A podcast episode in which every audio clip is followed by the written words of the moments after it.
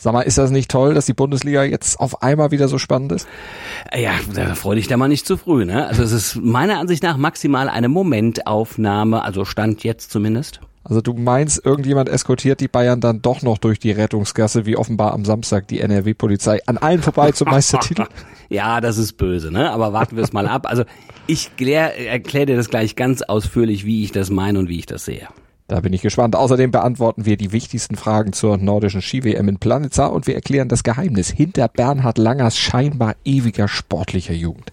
Das alles im ersten Sportpodcast des Tages, wie immer nach dem Opener und dem laufend aktualisierten Newsblog. Darüber spricht heute die Sportwelt. Stand jetzt der erste Sportpodcast des Tages. Meinungen, Hintergründe und Analysen. Stand, stand, stand, jetzt mit Malte Asmus und Andreas Wurm. Kommentar.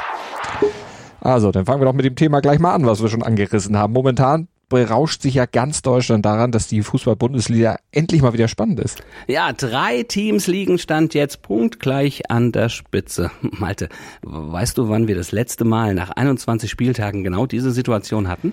Das muss so lange her sein, dass ich mich da nicht mehr dran erinnern kann. Äh, richtig, da warst du noch lange nicht geboren. Ich übrigens auch nicht. Das ist 53 Jahre her und zu den drei an der Spitze kommen ja auch noch die Verfolger. Bis Platz 6 liegen maximal fünf Punkte zurück. Also, es scheint derzeit wirklich spannend zu sein. Ich entnehme deinen Worten, dass du der Spannung aber doch nicht so ganz traust, dass du diese Spannung trotzdem ja nur für eine Momentaufnahme hältst. Ähm, ja, allerdings, es stimmt und das kann man durchaus auch, also Statistiken ist ja immer so eine Sache, aber man kann das mit Statistiken untermauern. Na, dann kipp mal Wasser in den Wein. Also, brauchen wir gar nicht zu weit zurückgehen. Am 21. Spieltag der Saison 2019-2020 hatten die Bayern einen Punkt Vorsprung auf RB Leipzig. Wer wurde am Ende Meister und wer wurde Vizemeister? Meister ist einfach, das waren die Bayern. Vizemeister wahrscheinlich nicht Leipzig. Äh, genau, Borussia Dortmund. Und die hatten dann nach 24 Spieltagen, äh, 34 Spieltagen 13 Punkte Rückstand.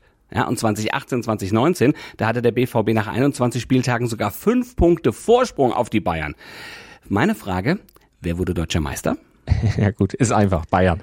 Genau, es kommt am Ende auf den langen Atem an. Das ist mal völlig egal, stand jetzt, was da die Tabelle so hergibt. Union die lassen ja auch schon Feder, ne? Wie gegen Schalke, mhm. den Tabellenletzten. Die Serie von Dortmund wird auch irgendwann mal zu Ende gehen und die Bayern äh, sicherlich nicht bis zum Ende durchschwächeln. Außerdem, trotz der Schwierigkeiten, sind sie immer noch Tabellenführer, muss man mhm. sagen. Also mit, mit wirklich großem Abstand, was äh, die, das Torverhältnis angeht. Also meine Prognose, die Ablösung, na, also wird am Ende wird's nicht geben. Aber hoffentlich bleibt uns wenigstens möglichst lange diese Schein, diese Pseudospannung dann noch äh, ein bisschen erhalten. Fragen und Antworten. In zwei Tagen am Donnerstag geht es los mit der nordischen Skiweltmeisterschaft in Planitza. Seit 1924 werden Weltmeisterschaften in den nordischen Sportarten, also das ist Langlauf, das ist Skispringen und das ist die Kombination ermittelt. Und jetzt äh, zum ersten Mal im slowenischen Planitza, also einem Ort mit viel, viel Klang, mit Geschichte. Wie kommt denn das? Ja, das hat mich auch etwas verwundert, dass Planitza da nicht öfter schon eine Rolle gespielt hat, weil für Skispringer, Skiflieger ist das ja eine Art Mecker. Die hatten sich auch tatsächlich dreimal beworben, kamen da aber immer nicht zum Zug und dann erst im Mai 2018 bei der ja, vierten Bewerbung, da klappt es dann, da erhielten sie für 2023 den Vorzug vor Trondheim immerhin. Sie hatten dann bei der Abstimmung auf dem FIS-Kongress drei Stimmen mehr gekriegt. Mhm, jetzt geht's am Donnerstag also erstmal los. Elf Tage lang insgesamt werden 24 Goldmedaillen vergeben, zwölf davon im Langlauf, sieben bei den Springern und äh, fünf in der Kombination. Und dabei gibt es in diesem Jahr durchaus Neuerungen. Was ist neu in diesem Jahr? Das Mixed in der Kombination, da treten pro Land zwei Männer und zwei Frauen an und damit haben die Kombiniererinnen nun erstmals bei der zweiten WM erstmals zwei Medaillenchancen. Dafür musste allerdings der Teamsprint der Männer dann aus dem Programm weichen.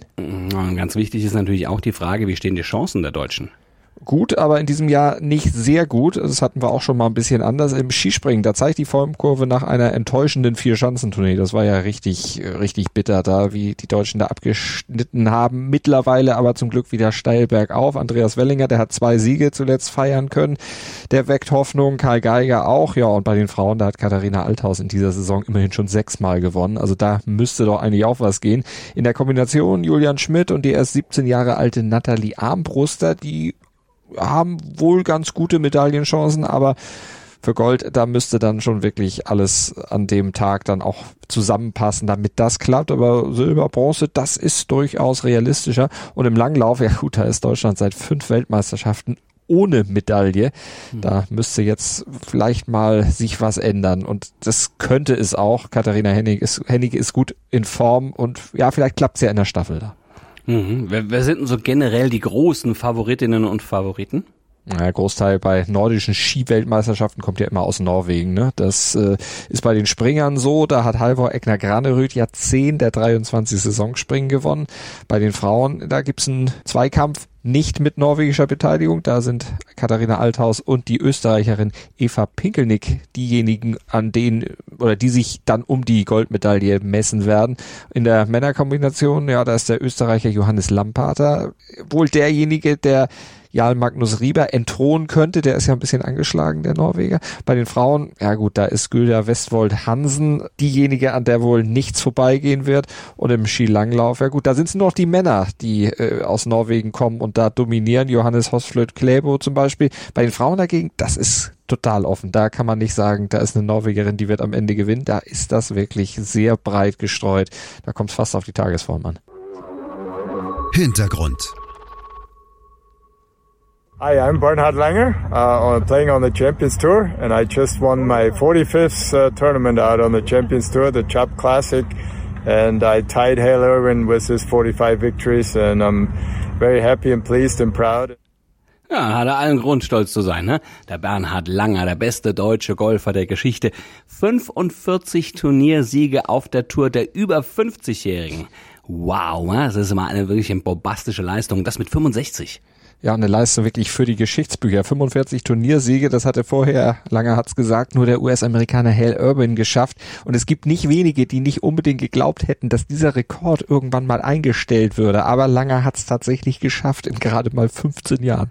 Naja, er selbst gehört ja auch zu denjenigen, die damit eigentlich nicht gerechnet haben, als er etwa vor mehr als 15 Jahren auf diese Senior Tour gegangen ist.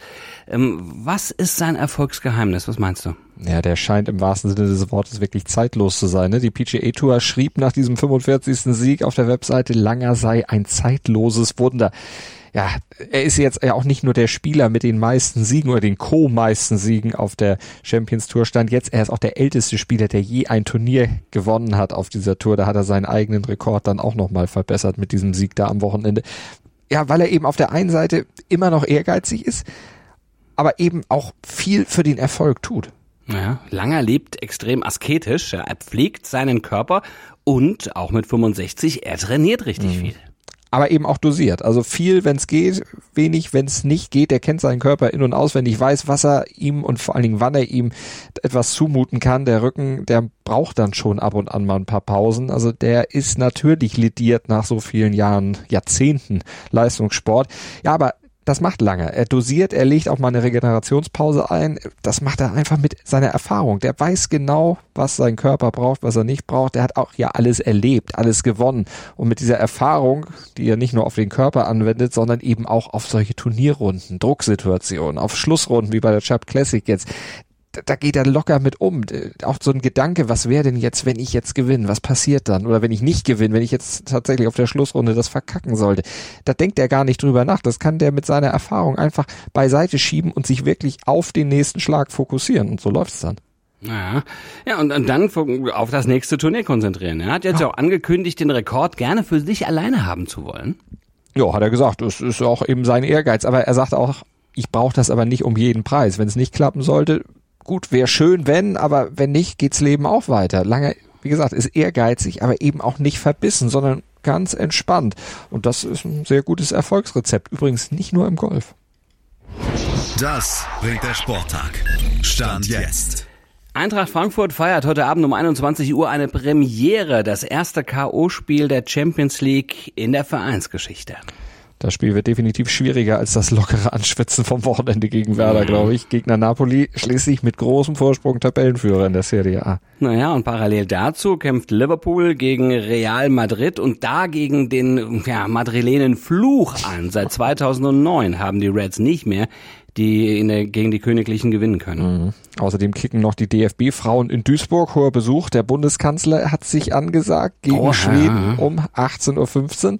Ja, die Snowboard-WM geht um 10 Uhr mit dem Parallelslalom und Medaillenchancen für Ramona Hofmeister und Co. weiter, allerdings ohne Politikerbeteiligung.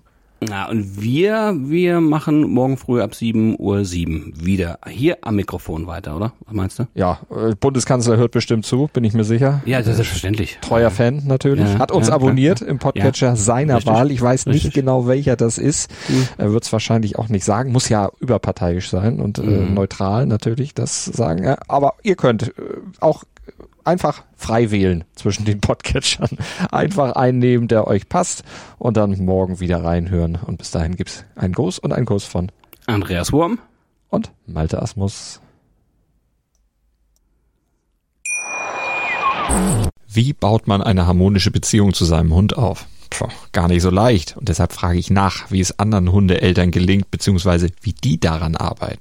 Bei Iswas Dog reden wir dann drüber. Alle 14 Tage neu mit mir, Malte Asmus und unserer Expertin für eine harmonische Mensch-Hund-Beziehung, Melanie Lippisch. Iswas Dog mit Malte Asmus. Überall, wo es Podcasts gibt.